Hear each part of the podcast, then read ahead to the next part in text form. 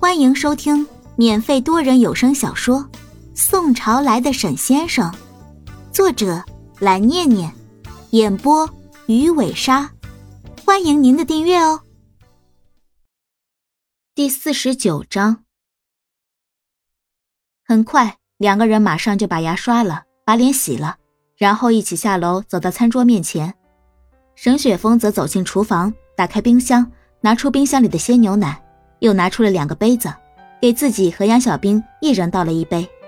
沈雪峰又想，算了，不能让杨小兵喝太冰的，于是他又把一杯牛奶放在那个微波炉里，拿去热了两分钟。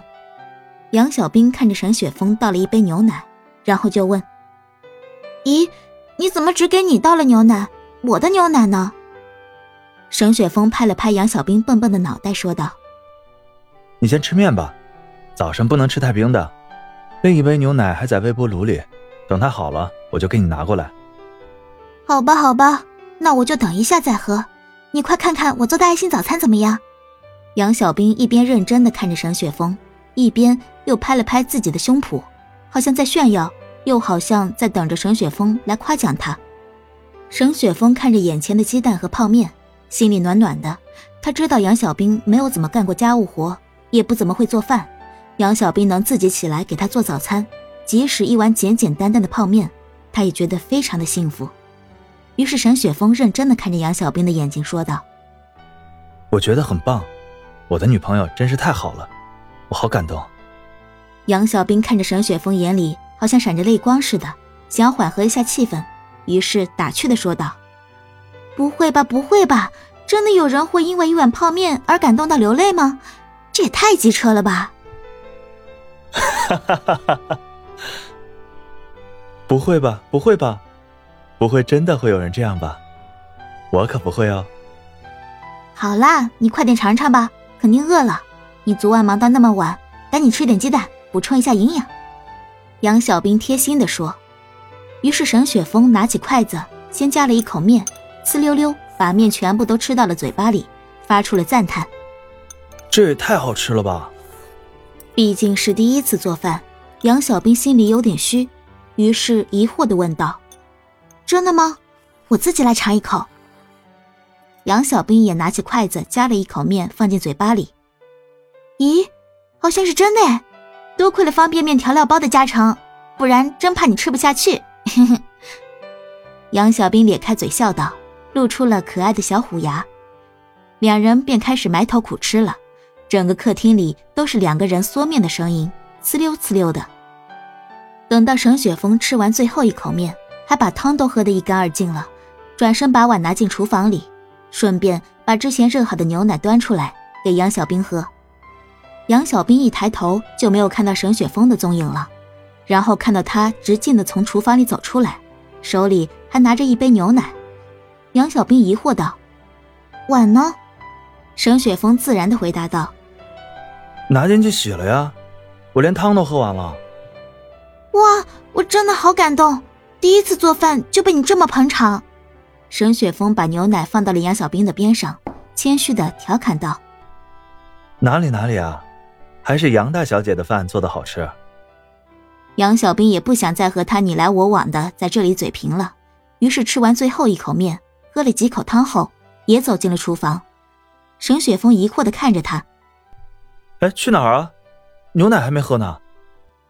杨小兵转过头去，默默的对沈雪峰翻了一个白眼儿。我去洗碗呀，不然呢？沈雪峰赶忙拦下他，说：“哎，别别别，你快回来喝牛奶，碗我去洗，怎么还有吃别人的饭让别人去洗碗的道理呢？”杨小兵也就不再和他客气，对他说：“好，那你去洗吧，反正也就两个碗，我们俩谁洗都一样。”我就乖乖把牛奶喝掉，等你吧。沈雪峰便走进厨房开始洗碗了。杨小兵端着牛奶就放在了茶几上，一屁股坐在了沙发上，准备打开电视来看。还没看几分钟呢，杨小兵突然想到了宋伦，想到之前还和沈雪峰说好要去拜宋伦为师的，这都拖了这么久了，择日不如撞日的，等沈雪峰洗了碗就和他说一下吧。沈雪峰洗完碗出来。杨小兵就和沈雪峰提到什么时候一起去拜宋伦为师的事情，杨小兵的意思是说，择日不如撞日，就今天去吧。他怕到时候一拖再拖，又不知道什么时候去拜师了。沈雪峰觉得怎么做都可以，既然杨小兵说了要今天去，那就今天去吧，也省得之后要结婚的时候太忙碌。于是他们俩就上楼换衣服去了，打算出门。因为是去拜师，杨小兵又在纠结，到底是穿的随意一点呢，还是正式一点呢？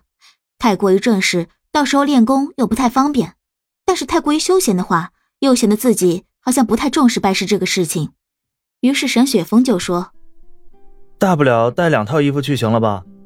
你们女孩真是麻烦，不就是多带一套衣服的事吗？”杨小兵火速反击道：“什么叫我们女生麻烦？我只是一时没有想到而已。我怎么一下子就能想到带两套衣服呀？